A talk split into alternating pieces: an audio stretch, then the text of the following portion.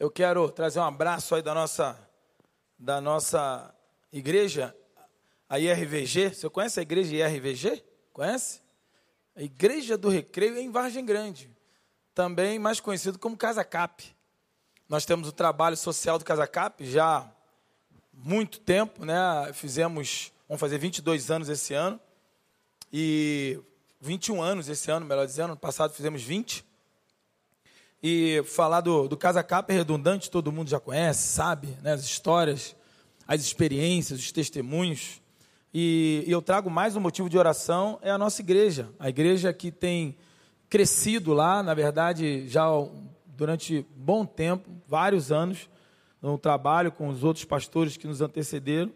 Eles tiveram e tinha cultos e ações. E agora Deus colocou no nosso coração da gente é, soltar o cabo danal, né? A galera, quem é da época do cabo danal aí? Dá um amém aí, olha. Muita gente, né?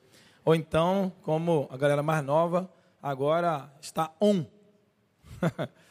e aí, nós estamos é, implementando escola bíblica dominical, trabalho com mulheres, com homens, jovens, e tem sido um tempo muito bom. A Cláudia nem pôde vir para cá hoje, nós temos batismo lá, temos ceia, né? é, então, ah, domingo que vem, recepção de novos membros. Graças a Deus, Deus tem trazido muita gente boa para estar lá com a gente. Outras, os irmãos que já faziam parte estão retornando devido à, à, à regressão aí, né, das normas sobre a pandemia. E Deus tem agregado muita gente lá. Tem sido uma bênção.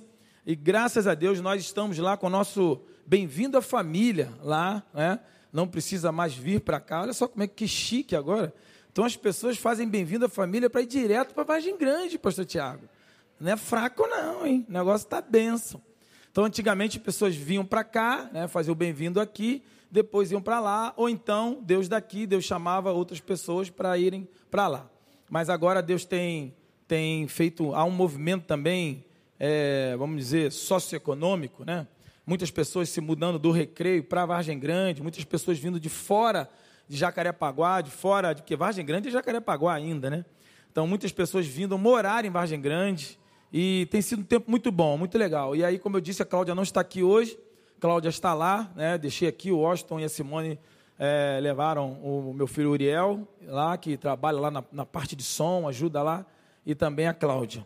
E Deus tem levado, e dentre esses reforços que nós recebemos lá agora, é o Juan, nosso Juan, Juan Lourenço, que lá tem um outro Juan, né? Juan da bateria, baterista, e o Juan, que trabalhava aqui, não sei quantos conhecem. Quem conhece o Juan? Levanta a mão aí. Galera do Juan aí que trabalha aqui, bem, a, trabalhava aqui no, na, no Recriar, né, na, na livraria, e agora o Juan está lá. Ficou um tempo aqui com o passe dele emprestado, porque o Juan sempre foi de lá. Juan se converteu lá, Juan cresceu lá, é fruto da, da, do trabalho lá do Casa Cap, e o Juan está lá com a sua esposa, Nívia, e um tempo muito bom, muito legal, e agora ele está lá também participando do culto.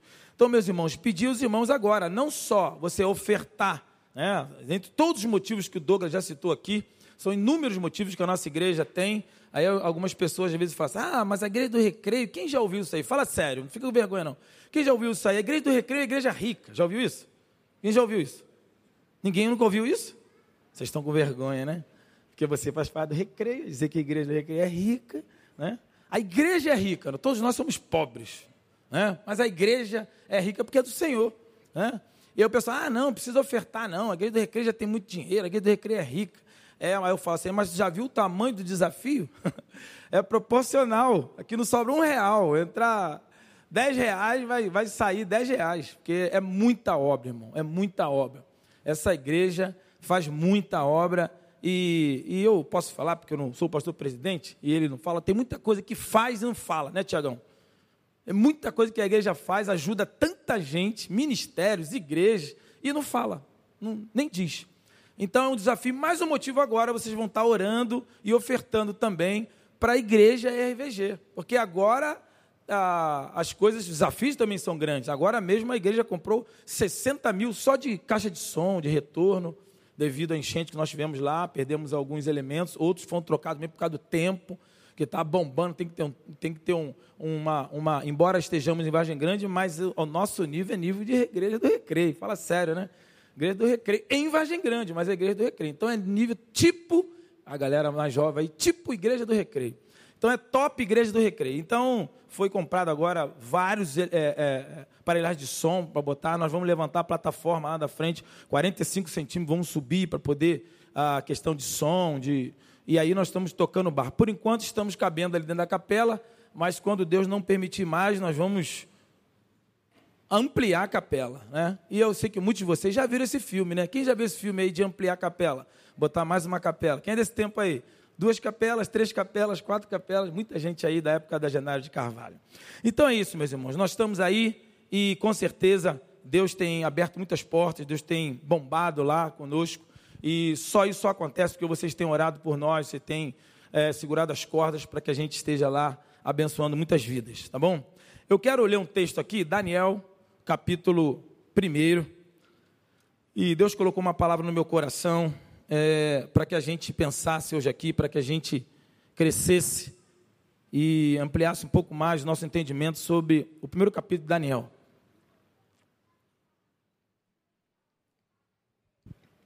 Daniel capítulo 1. Abra a tua Bíblia aí. E eu quero ler com vocês, a partir do versículo 1, a, no terceiro ano do reinado de Joaquim. Está comigo aí? Daniel capítulo 1, versículo 1. No terceiro ano do reinado do rei Joaquim, rei de Judá, Nabucodonosor, rei da Babilônia, veio a Jerusalém e a sitiou. Então, essa é uma estratégia bélica, sitiar. Não é a, a tomada inicialmente, mas é o, o sítio. É, é, é, o, domínio é, parcial ele sitiou. E o Senhor entregou Joaquim, e aí você grava isso no teu coração, e a gente jamais poderemos esquecer, nós não podemos esquecer mais desta frase. E o Senhor entregou Joaquim, rei de Judá, nas suas mãos, nas mãos de Nabucodonosor. E também alguns dos utensílios do templo de Deus. Ele levou os utensílios para o templo do seu Deus, na terra de Simeá, Sinear, que é a Babilônia, e os colocou na casa do tesouro do seu Deus. Esse Deus é Marduk, que significa Deus da ordem cósmica. Era o Deus de Nabucodonosor. Depois o rei ordenou a Aspenais, o chefe das, do, dos oficiais da sua corte, que o trouxesse alguns dos israelitas da família real e da nobreza, jovens sem defeito físico, de boa aparência, cultos, inteligentes, que dominassem os vários campos de conhecimento e que fossem capacitados para servir no palácio do rei. Ele deveria ensinar-lhes a língua e a literatura dos babilônicos, ou dos babilônios. De sua própria mesa, o rei designou-lhes uma porção diária de comida e de vinho eles recebiam um treinamento durante três anos. Durante três anos eles iam receber esse treinamento. E depois disso passariam a servir o rei. Seis. Entre esses estavam alguns que vieram de Judá: Daniel, Ananias, Misael e Azarias. O chefe dos oficiais deu-lhes novos nomes. A Daniel deu Beltesazar, a Ananias deu Sadraque, a Misael deu por nome Mesaque, e a Azarias deu Abdnego. Trocou os nomes desses homens, desses jovens. Versículo 8. Daniel, contudo, decidiu não se tornar impuro, ou não se contaminar com a comida e com o vinho do rei, e pediu ao chefe dos oficiais permissão para se abster deles. E Deus fez com que o homem fosse bondoso para com Daniel e tivesse simpatia por ele. Somente até aí. Meus irmãos, nós estamos diante de um texto que talvez muitos de nós já lemos. Talvez você já leu esse texto. Talvez você já ouviu essa história. Com certeza, quem tem um pouco mais de caminhada na fé cristã conhece essa história já pôde ler essa história. Mas talvez nessa noite, o que Deus coloca no meu coração, compartilhar com os irmãos sobre a importância de nós mantermos vivo, de nós termos a prerrogativa, o entendimento de percebermos e absorvermos do grande sistema que nós estamos envolvidos. Como esses homens, como esses jovens, na verdade adolescentes, por volta do ano 605 a.C., esses jovens adolescentes ou adolescentes jovens que chegaram até ali foram centenas e milhares, mas eles precisavam sobreviver ao sistema. E o que Deus colocou no meu coração é que nós vivemos em meio a um sistema. Nós vivemos envolvido num sistema hoje. E o que acontece exatamente o que aconteceu com esses jovens, porque não foi uma coincidência. Eles foram levados cativos pelo rei, pelo, pelo o império babilônico, da sua terra, do seu costume, dos seus povos, do seu, do, do seu Deus. E foi levado, e a primeira providência que Nabucodonosor faz, a ordem é: separe os melhores dos melhores, separe a nata da juventude, e peguem esses jovens e treinem esses jovens para que depois de três anos, é uma faculdade, é um seminário, depois de três anos eles vão me servir. Então Nabucodonosor, ele tem uma determinação em pegar os melhores dos melhores, e assim ele exigiu que fosse. Ele pegou os melhores dos melhores e esses deveriam ser treinados. Mas deveriam ser treinados em todas as instâncias. Eles deveriam aprender toda a cultura. Eles iriam ouvir música da Babilônia, ver programas da Babilônia. Eles iam ler jornal da Babilônia. Eles iam frequentar e ler ah, os artigos na internet, porque naquela época era, era Orkut ainda, né? Naquela época devia ser Orkut. Então eles deveriam estar, olhar na internet e, os sites, sites babilônicos, novela babilônica, música babilônica, som babilônico, toda a literatura, o idioma, deveriam aprender que era um idioma complexo, silábico. Mas para isso que ele pediu para separar os cultos, os mais inteligentes, os que, os que melhor tinham raciocínio lógico, os jovens.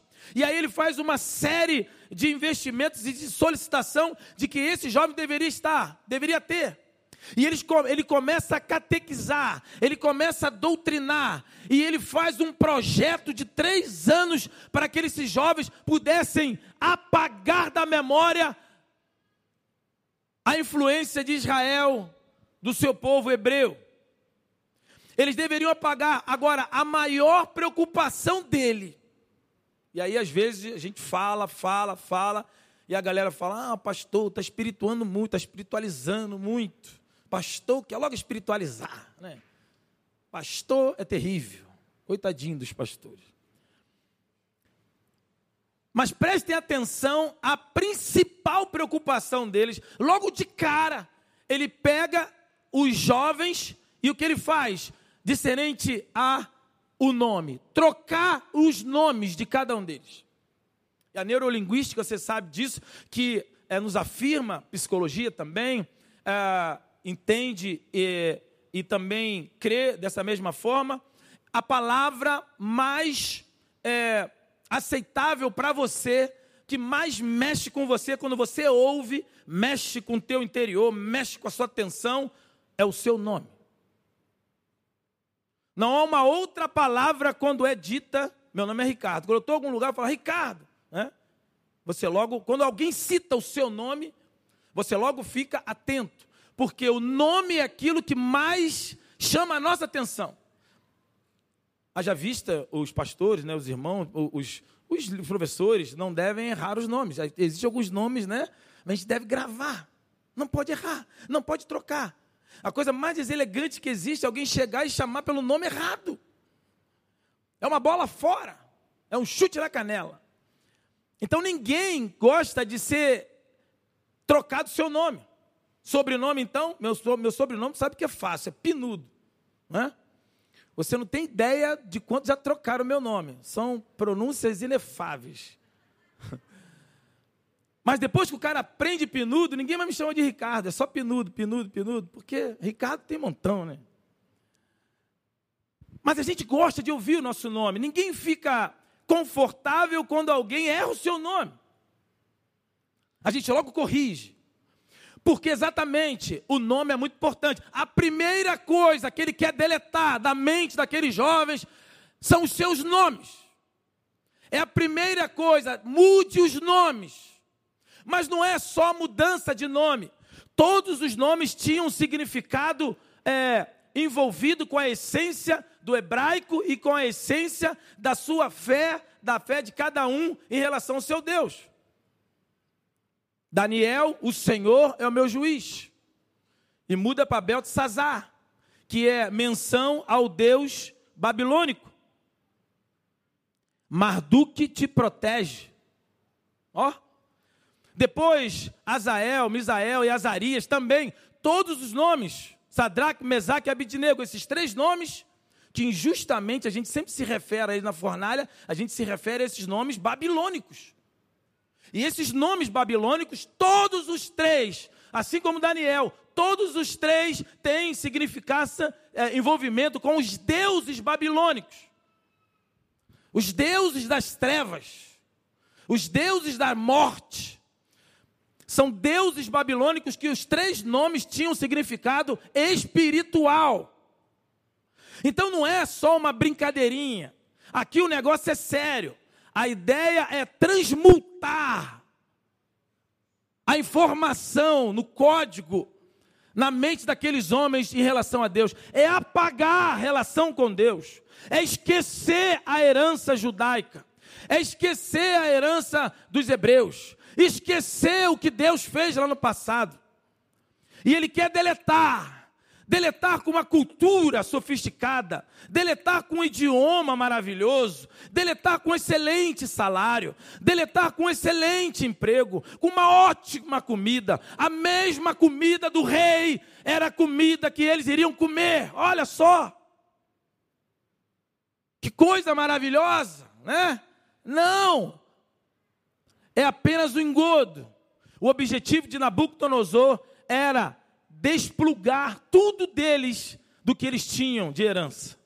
E aí troca os seus nomes, troca os seus costumes, troca a sua cultura, as suas informações, o vernáculo, troca tudo que eles tinham de herança na mente. Esse era o objetivo. E a comida, que era o maná do rei, iguarias do rei, a pegadinha era: vocês vão comer a comida que o rei vai comer. Só que essa comida que o rei vai comer, aí é discernimento espiritual. Por que Daniel não aceitou comer da comida do rei? Talvez até hoje você achava que era só humildade. Não, Daniel está sendo humilde. É questão de humildade. Não. Daniel não aceitou as iguarias do rei, da comida que vai na mesa do rei, porque a comida que vai na mesa do rei é consagrada aos deuses babilônicos. Comida consagrada. Comida consagrada aos deuses da Babilônia. Marduk.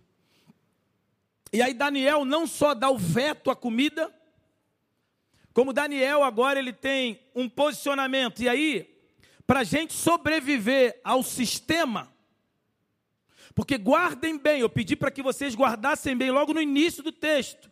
O Senhor entregou Joaquim, rei de Judá, nas mãos de Nabucodonosor. Esse texto aqui, se você quiser reclamar, reclame com Deus.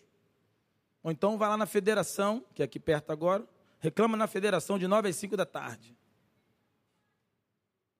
Chora na cama, que lugar quente. A realidade é: Deus permitiu que o povo fosse entregue. Ou seja, o que Deus está querendo comunicar conosco, o sistema está aí. Jesus vai dizer: Não os peço, não vos peço que os tire do mundo, mas que livre do mal. Que Deus vai nos livrar do mal é uma coisa. Que Deus vai nos tirar de dentro do sistema é uma outra coisa. Você não vai sair desse mundo. Nós estamos no meio de um sistema. Aí você vai um estabelecimento ou numa empresa qualquer, você chega lá para fazer e você quer pagar uma conta, você quer fazer alguma coisa, você quer, você está com dinheiro, você está com a conta, está com a disposição, entrou na fila, chegou a sua vez e aí alguém diz para você, não pode pagar. Por que não posso pagar? Por quê? O sistema hã? Está fora do ar. Que raio de sistema é esse? Como é que eu pego esse sistema? Não, bota no lugar então de novo. Não tem como. E o caixa do lado? Não tem. O sistema caiu. E o que a gente precisa entender é que nós estamos em meio do, no meio do sistema.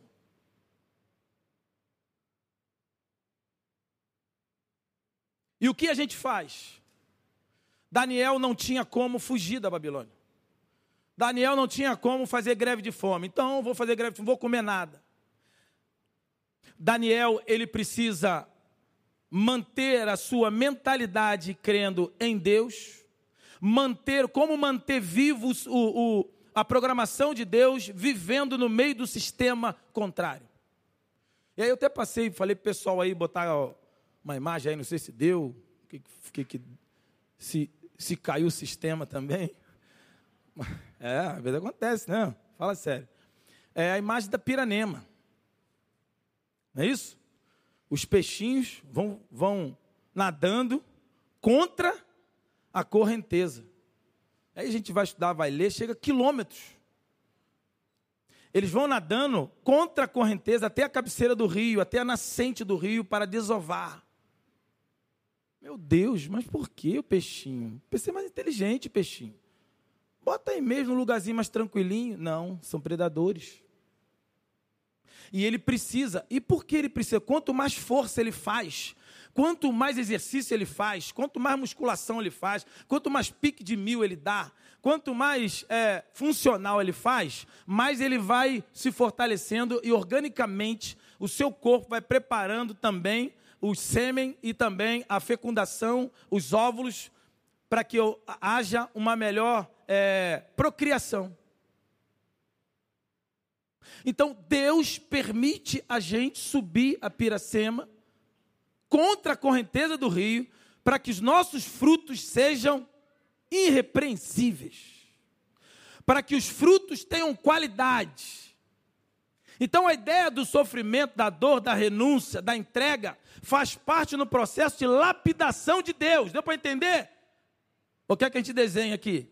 Deu, não deu? Deu para entender? O que acontece é que Deus permitiu que Nabucodonosor levasse cativeiro os filhos de Deus. E aí Daniel ele tem essa percepção de que não há como sair dessa malha. Você não vai mudar o sistema. Você pode ignorar, você pode lutar contra alguma coisa ou outra, mas o sistema é complexo. Você pode dizer não e não comprar o gás perto da sua casa, comprar em outro lugar, se é que você me entende. Você pode não comprar o gás aqui, mas você vai ter que comprar o gás. Mas eu não compro gás, eu não dou oferta, meu condomínio não paga isso, não paga, mas em algum lugar você vai ter que envolver-se com isso. Ou então você vai ficar maluco, porque o sistema está implementado em todo lugar. Só que Daniel, ele se posiciona. A questão não é o sistema ao redor. A, questão não são as coisas que estão circundando ao teu redor, porque nós estamos no meio do sistema satânico. O mundo está à mercê no sistema satânico. Nós somos a exceção e a condução de Deus para andarmos nessa terra, nesse sistema que foi entregue ao diabo. O mundo, a carne e o diabo. Ao sistema. Agora, como que a gente supera? Ah, é possível? É. A partir de você. Aí eu queria comentar três coisas aqui que Daniel fez. E os seus amigos fizeram. Porque, em princípio, irmão, parece que Nabucodonosor, levando em cativeiro, eu no meio do cativeiro babilônico, eu não tenho como fazer nada. Eu vou ter que comer essa comida do rei. Eu vou ter que me prostrar diante do Deus do rei. Eu vou ter que ler as músicas e fazer as canções da Babilônia. Eu vou ter que servir as coisas da Babilônia. Parece que é impossível, mas não é. E a primeira coisa que Daniel faz, ele se posiciona. Ele se posiciona e ele toma uma decisão. Movido pelo próprio Deus. Porque ele chama lá o líder dos eunucos. E ele faz o seguinte: olha, foi separado para vocês uma comida. E aí Daniel, movido pela visão de Deus, ele vira para o líder dos eunucos e ele diz o seguinte: Olha, nós não vamos comer essa comida. Mas como assim? Todo mundo está comendo. Todo mundo vai se alimentar dessa comida. É, mas eu não sou todo mundo. E Daniel se posiciona. E a primeira característica para que a gente sobreviva ao sistema é nos posicionando. Se você não se posicionar, todo espaço é ocupado por alguém. Se você se posicionar, você consegue agir. Se você não se posicionar, você vai ceder, ceder, ceder, ceder, até ser engolido pelo sistema. Primeiro ponto é que Daniel se posicionou, e a posição dele é dizer: Nós não vamos comer essa comida. Então como é que vai ser? Nós vamos comer. Ah, vocês vão comer? Vamos. Nós vamos comer essa comida.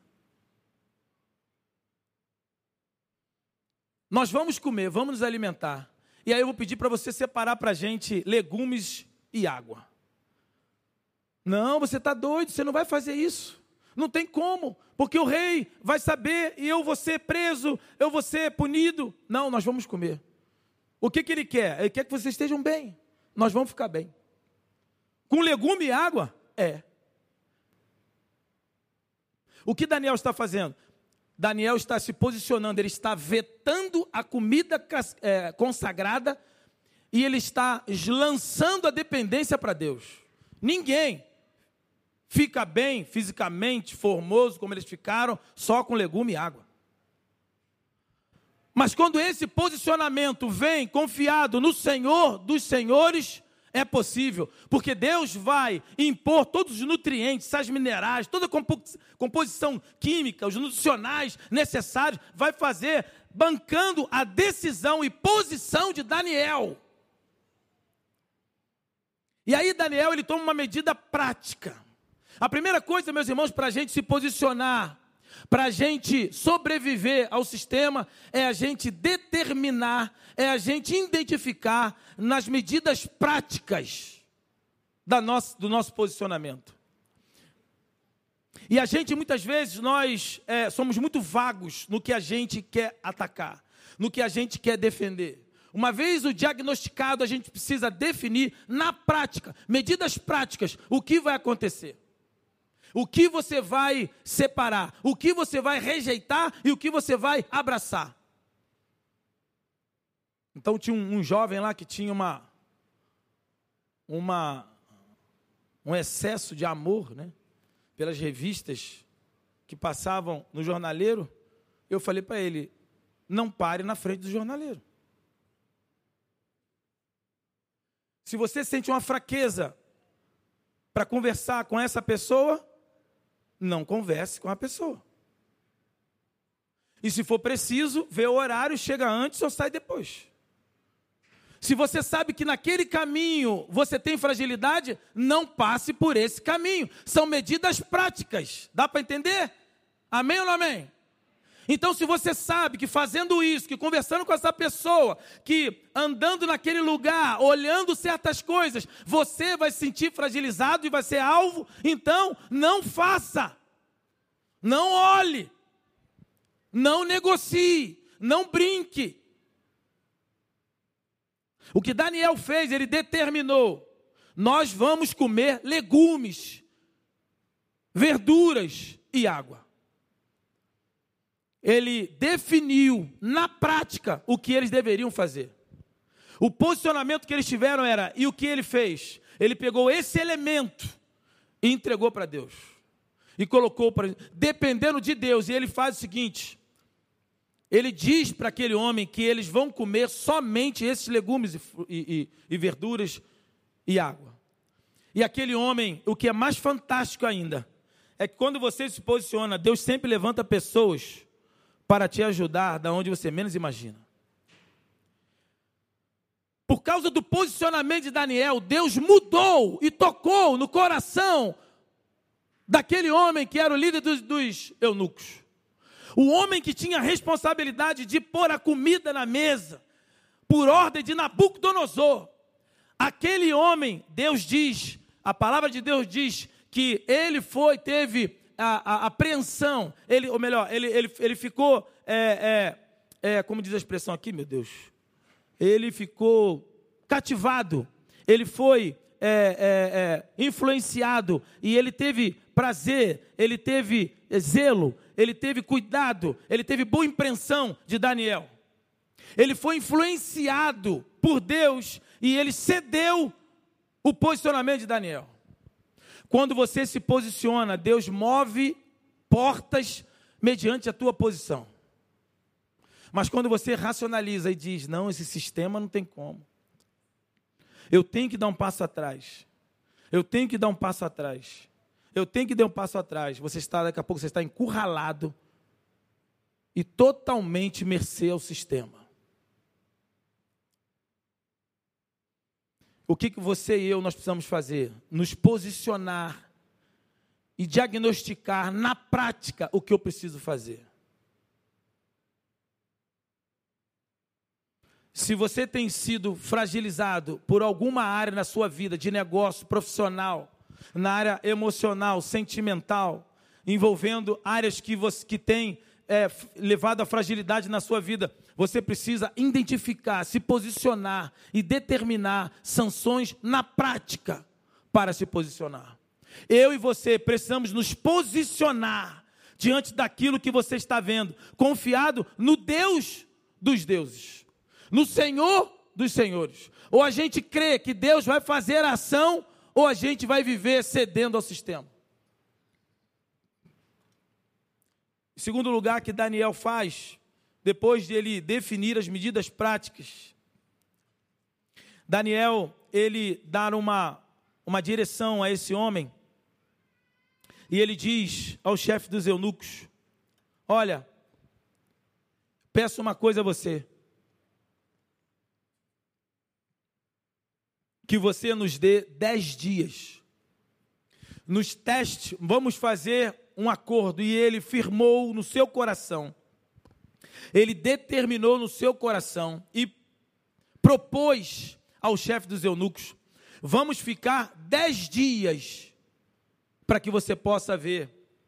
Vamos fazer um, um teste.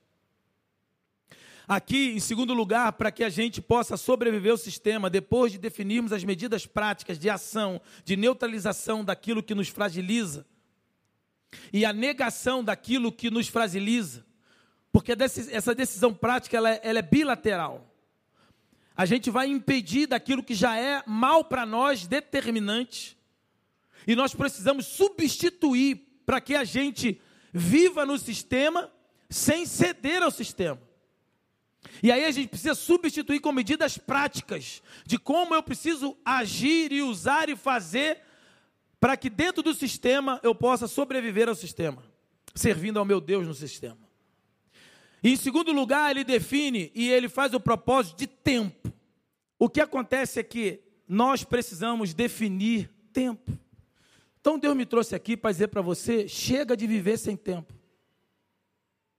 Você vai determinar aquela coisa de segunda-feira eu começo a dieta, né?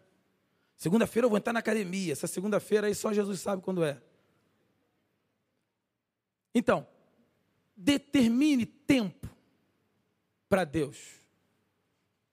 Às vezes a gente acha que nós estamos botando Deus na contra a parede, não. Não, pode ficar tranquilo que Deus ele é bem grandinho, crescidinho. Ele não vai ficar magoadinho, se sentir, ah, ele está me botando tempo. Deus não vai ficar traumatizado com você, não. Coloque tempo para Deus. Coloque para Deus um alvo de tempo, mas de clamor, de oração. Separe um tempo e diga: Senhor, eu quero alcançar essa meta. Olha a medida prática. Eu quero é, fazer isso no teu reino. Eu quero chegar a esse nível no teu reino. Eu quero deixar de fazer isso no teu reino. Eu sei que eu estou devendo isso, isso, isso, isso. Eu quero deixar de fazer isso, isso. Essas coisas que eu faço, o diabo tem é, minado a minha vida. Essas pessoas, alguém que conduz, pessoas que convivem com você, pessoas que te jogam para baixo, pessoas que compram a tua companhia.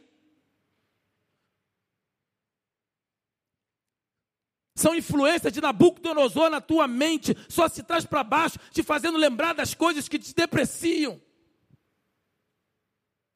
Você tem que dar um basta nisso, romper com esse sistema, romper com essas coisas que te circundam, com a amizade que não te serve, pessoas que te arrebentam, pessoas, meninas bonitas, inteligentes, que ficam presos a uns caras safados, sem vergonha, que só quer sexo, e homens também preso às menininhas, só porque tem um negócio diferente. Morrer vai ficar tudo aí, irmão. E você tem que se ligar. Chega, determina o tempo, coloca diante de Deus um tempo. Mas durante esse tempo, renuncie e coma a comida que você confie em Deus. Você tem que abrir mão das iguarias do rei. Há muita gente viciada a comer comidinha da bancada do rei. É muita comidinha que é gostosa, que é um lugarzinho sofisticado, legal. Mas são iguarias do rei. Que não vão trazer saúde para você. Que vão te alimentar e vão te levar para a distância de Deus e que fica alimentando a tua mente de que o glamour, de que o dinheiro, de que essas coisas é bom, é legal, é gostosinho, mas te tira e te distancia do que Deus quer para você. Só te aproxima da Babilônia. E Deus quer que você defina isso. Coloque um tempo diante de Deus. Analise, vê quantos anos você já está nessa. E Deus hoje diz para você: coloque um tempo. Separe o tempo, faça o propósito com Deus, provai se os espíritos são de Deus. Porque Deus vai mostrar para você como aconteceu com esses jovens aqui. E aí, em terceiro lugar, versículo 15. Ele diz, é, melhor, versículo 12, né? É a proposta sobre o tempo. Ele diz: faça uma experiência com os seus servos durante dez dias. Durante esse tempo nós só vamos comer vegetais e água para beber. Meu irmão, ficar melhor se alimentando só de vegetais e água, isso é milagre. É contra o sistema. É algo sobrenatural. O sistema é natural. Todas, todos os rios correm para o mar. Mas na piracema de Deus você rema contra a maré. E você nada contra a correnteza. E sabe qual o, período, o, o, o momento da piracema? É no período de chuva. As águas estão turvas. A visibilidade é muito pequena, mas fácil, porque os ovos não serão identificados, as ovas não serão identificados pelos predadores. Que coisa! É no momento mais difícil, é no momento, na forma mais difícil, mais complexa. Deus está guardando você dos predadores. Deus está te guardando, está doendo, é mais difícil, mas é desta forma que Deus está guardando você dos predadores. Faça um teste conosco de dez dias. E aí, versículo 15 diz assim: Passando os dez dias, eles pareciam mais saudáveis do que fortes, do que todos os jovens que comiam a comida da mesa do rei. Aleluia! Glória a Deus. Você pode aplaudir o Senhor, irmão, para a honra e glória dele. Aleluia! Dez dias depois, a gente fosse, eu nem perguntei às vezes, até para enriquecer, mas a gente não, não tem essa sacada, só aqui. Tem coisa que vem aqui, irmão. Tem coisa que não está no papel, não está no script. É aqui, agora. Do jeito que vem tem que mandar. E não pode arrumar muito, não. Senão o, o chefe não gosta. O chefe não é o 01, não. O chefe é o 0001. Ou é o 00. Deus, Ele nos dá entendimento para que a gente cresça ainda mais. Existem coisas que Deus libera sobre nós, e assim, é impossível, dez dias, como eu disse, não conversei com nenhuma nutricionista, com certeza deve ter várias aqui, mas dez dias comendo legumes, hum, será que daria esse impacto todo? Porque emagrecer, sim, né? mas nem sempre emagrecer significa saúde, nem sempre. Às vezes perde peso, mas não ganha saúde. Então por isso tem que ter o equilíbrio. Pode até perder peso, mas a Bíblia diz que não, que eles não ficaram mais esbeltos, eles ficaram mais bonitos mais aparente, mais corado. Em dez dias. Sabe por que Deus fez esse milagre em dez dias? Porque Daniel se posicionou e definiu com Deus dez dias.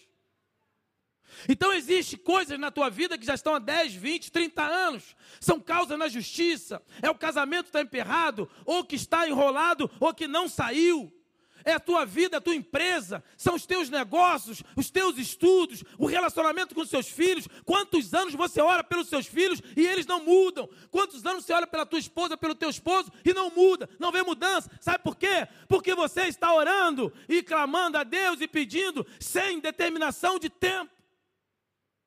Então Deus não está errado, não. As coisas não aconteceram porque não houve determinação. Então, a qualquer momento pode acontecer. Daqui a 50 anos pode acontecer. Saber se a gente vai estar aqui ainda, né?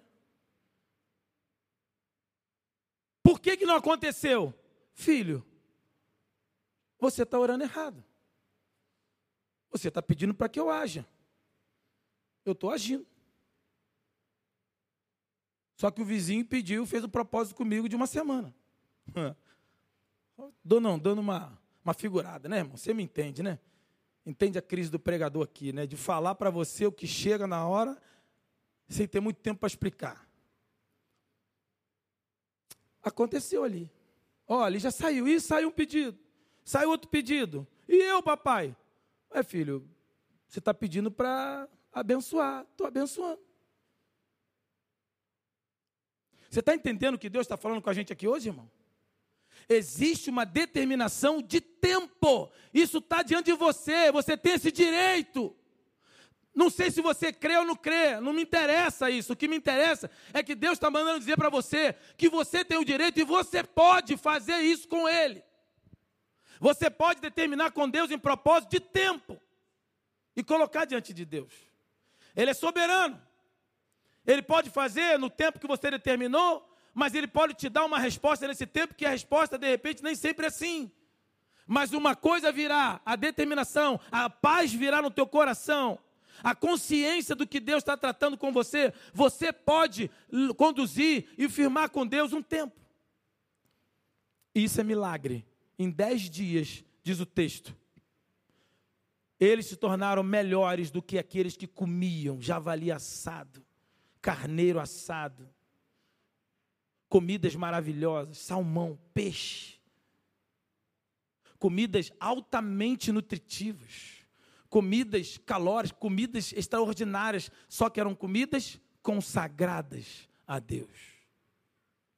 Existem comidas da mesa do rei que chega a você, que são comidas consagradas a Deus. Estranho. Deuses estranhos. São contratos que chegam e você não entende porque não flui. Porque é pegadinha do diabo. São convites que aparentemente são maravilhosos e não flui, porque são convites consagrados a deuses estranhos. São convites, são portas, oportunidades aparentemente vantajosas, enriquecedoras, de requintes maravilhosos, lugares, pessoas, companhias, mas que não são para engrandecimento do reino de Deus na tua vida. E é por isso que ele diz aqui, versículo 18: ao final do tempo estabelecido pelo rei, para que os jovens fossem trazidos à sua presença, o chefe dos oficiais apresentou a Nabucodonosor. O rei conversou com eles e não encontrou ninguém, diga comigo, ninguém, comparável a Daniel, Ananias, Misael e Azarias. E o escritor agora não faz menção aos nomes babilônicos e sim os nomes hebreus. De modo que eles passaram a servir o rei. E aí a gente precisa entender, porque o que Deus, o que a palavra nos diz, é que Deus não tirou, não livrou deles servirem ao rei. Eles vão servir ao rei. Só que eles vão servir ao rei com a cabeça voltada para Deus, não com a cabeça voltada para o rei. E esse rei aqui, depois a história continua, depois você estuda, quem conhece a história sabe. Esse rei Nabucodonosor viu a glória de Deus. E ele viu o próprio Jesus no Velho Testamento. é a primeira aparição, a primeira demonstração da presença de Jesus na fornalha com esses três jovens. Depois ele vê a glória de Deus na vida de Daniel, onde Deus fechou a boca dos leões. Deus transformou os leões de carnívoros em vegetarianos. e aí, tu tá ligado que o carnívoro come carne, beleza? Amém? E os leões são carnívoros. E aí, Daniel é de carne. Eles não comeram Daniel porque eles eram vegetarianos. Então, só Deus pode converter os leões em vegetarianos. Sabe por quê? Porque existe propósito diante de Deus. Daniel se colocou com propósito diante de Deus. Daniel se colocou com propósito de orar 21 dias, e ao final do 21 dia, o homem forte espiritualmente que estava na região veio e disse: Até então tive sido travado pelo príncipe da Pérsia. Isso é uma outra palavra, uma outra mensagem. Eu vou fazer um, um, uma série de estudos sobre Daniel lá, no, lá em Vargem Grande, pedindo direção de Deus para isso. Mas a história de Daniel tem muito a ver com a nossa história hoje. Vivemos num dia, vivemos em momentos, em uma época de sistema sendo implantado a cada dia. E aí eu tenho certeza que alguns vão me entender de uma forma, outros vão me entender de outra. Não posso definir nem ter autorização para isso. Mas nós vivemos dias onde o sistema cada vez mais está sendo implantado. E não tem como você fugir desse sistema.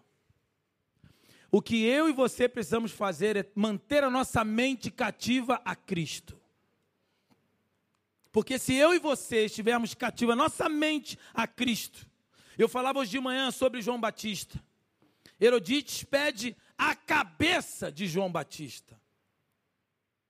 Ela não pede a morte de João Batista, ela pede a cabeça de João Batista, numa bandeja. Porque ele denunciava o pecado, porque ele era profeta, amado, amado pelo povo. E ela pede a cabeça de João Batista. E os discípulos de João Batista fazem o sepultamento de João Batista, e diz o texto que eles pegam o corpo de João Batista. Que corpo? O corpo sem cabeça. João Batista foi enterrado sem cabeça, porque a cabeça estava na bandeja que Herodes decapitou para Herodias. E por que ela queria a cabeça? Porque todo sistema quer a sua mente. Deus quer falar contigo através da sua mente. O mundo espiritual guerreia por causa da sua mente. Então a sua mente é, é, é, é requerida por todas as forças. Deus quer trazer a nossa mente cativa a Cristo. Amém, igreja? O inimigo quer a sua cabeça. Religiões que fazem consagração a partir, fazem cabeça. E ela pega a cabeça de João Batista e guarda como herança. E aí a notícia chega a Jesus. E a pergunta é: Jesus colou a orelha direita de Malco, sim ou não? Hã? Colou ou não colou? Colou, não colou? Colou? Implantou? Será? É um implante, né? Implantou com os nervos, com as tensões nervosas, com tudo perfeitinho. Malco continuou, voltou ouvindo, acho que melhor do que antes. Ele fez. Então a pergunta para você, chamar a equipe de louvor, pode vir. Será que Jesus tinha poder para pôr a cabeça de João Batista no pescoço dele de novo? Sim ou não? Tinha? Tinha, né? E por que ele não fez? Diz o texto que ele saiu, versículo 13, chorou e fez o luto por João Batista. Por quê? Porque era preciso cumprir o ministério de João Batista. Existe coisas que Deus não vai nos vai tirar de nós. Nós estamos no sistema. Você e eu precisamos sobreviver ao sistema. Peço que não tires do mundo, mas que o livres do mal. Quantos têm sido livre, libertos do mal aí, livre do mal? Glória a Deus. O maior milagre de Deus, a maior libertação de Deus, como aconteceu com, com, esses, com os três jovens, Azael, Misael e Azarias, na fornalha. E aconteceu com Daniel na cova dos leões. O maior milagre de Deus não é te tirar da fornalha, mas é te livrar na fornalha. Ele não quer te livrar da fornalha, mas ele nos livra na fornalha. Ele não quer te tirar da cova, ele não vai livrar você de passar pela cova dos leões, não adianta. Ele não vai livrar, mas ele vai te dar o livramento, porque ele não vai te livrar da cova dos leões, ele vai te livrar na cova dos leões. Então esteja preparado a ser lançado na fornalha com Deus. Esteja preparado a ser lançado na cova com os leões. Mas Deus vai enviar o teu socorro, Deus vai enviar os anjos a conduzir, a te levar livre de todo o mal. Mas as fornalhas e as covas virão contra nós. O sistema virá contra nós. Mas a nossa mente deve estar cativa em Cristo. Eu não posso me viver impactado nem abrindo brecha e nem cantando música da Babilônia. Eu não posso viver sobre a cultura da Babilônia. Eu não posso viver sobre o vernáculo babilônico. Eu tenho que viver segundo as ordens de Deus para mim. E assim eu vou crescer. E eu quero te convidar a ficar de pé. Que nós vamos adorar o Senhor e nós vamos orar. Eu tenho certeza que Deus falou com você nessa noite. Eu tenho certeza que Deus tem algo novo para você. Eu tenho certeza que Deus falou com você em relação a algumas medidas práticas. Que a mente do Senhor alcance a tua mente agora e te revele e te posicione com decisões e posicionamentos sob medidas práticas. No que você precisa dizer e se posicionar. Que o Deus da revelação te revele agora. E que Deus sopre em você um encontro e que você entenda em se posicionar com tempo diante de Deus. Chame Deus para um retiro de um tempo. Porque o sucesso não se tem em terceiro e último. O sucesso dos resultados é inevitável. Os molhos, aqueles que levam a mensagem chorando e clamando, voltarão com os molhos. A conquista dos resultados sempre vem para aqueles que se moldam e se prostram a Deus.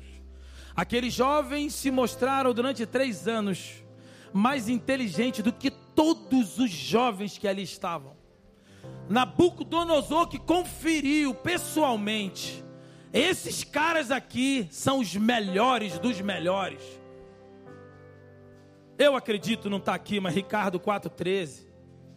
Que ele chegou e o chefe dos eunucos, e aí? Comida boa, hein? Os caras arrebentaram. Chefe, nesses três anos, eles comeram legumes e água. Para mim, para mim, digo eu, não Deus. Ali começou um impacto na vida de Nabucodonosor. Sabe o que acontece quando Deus permite que alguns cativeiros cheguem até nós? é para você alcançar Nabucodonosor. Porque Nabucodonosor não conhece o que você conhece. Homens, mulheres de alta patente, generais, empresários, pessoas de alta patente, só serão atingidas porque você vai chegar até elas, aleluia. Deus vai permitir você chegar até elas. Como vai chegar? São alguns cativeiros Então olha, olha para mim agora, porque Deus está falando com você agora. Deus te, você perdeu algumas coisas, né? Você foi privado de algumas coisas, né? Na sua vida você perdeu algumas coisas. Você agora está sentindo dores. Você está sentindo perdas que te alcançaram, águas que te sobressaíram. Você inundou-se alguma coisa, algumas coisas sobressaíram sobre sua vida, é, lhe levaram a mercê. Talvez você experimentou algum tipo de naufrágio algumas perdas que aconteceram na tua vida. Ei, Deus está dizendo para você: sou eu agindo na tua vida, porque eu tenho permitido você experimentar a dor. Porque há Nabucodonosor, há muitas pessoas que precisam receber a minha palavra através de você. É na dor que Deus está te forjando, é na dor que Deus está te lapidando. Deus está fazendo algo melhor. A alimentação tua não tem sido das iguarias que você tinha, porque elas vinham do lugar que não se agradava a Deus. Mas agora, os legumes, as frutas, água, alimentação simples, essas agora vão te tornar melhor do que você tem experimentado até hoje. O mundo vai ver a melhora de Deus na tua vida. Então espere agora. Você só precisa agora ir para cima de Deus agora. E feche com Deus um tempo. Feche com Deus um tempo, porque Ele vai fazer maravilhas na tua vida. Vamos adorar o Senhor. E quantos querem entender essa palavra? Quantos querem se lançar no Deus do tempo, no Deus das medidas práticas, no Deus do resultado, no resultado de milagres, no resultado de frutos que ninguém vai ver, ninguém vai entender, ninguém vai conseguir. Não há prognóstico humano, não há nenhum tipo de projeto, não há currículo, não há nenhum programa que vai entender e explicar o que Deus vai fazer com você, mas você vai entender, porque Deus vai te transformar mediante a renúncia e entrega que você vai fazer com Ele. Agora é você e Deus agora. Nós vamos adorar essa canção. Nós vamos adorar agora, nós vamos louvar. E durante essa canção, se você quer se lançar no Deus de Daniel, no Deus de Azarias, Mesaque e Ananias, você vai sair do seu lugar e vai vir aqui. E Deus vai te conduzir um tempo. Deus vai te conduzir as medidas práticas. Deus vai falar com você. E Deus vai te conduzir a sobreviver ao sistema. Vamos adorar o Senhor. Sai do teu lugar e venha, se coloque diante dele. Eu quero orar por você no nome de Jesus.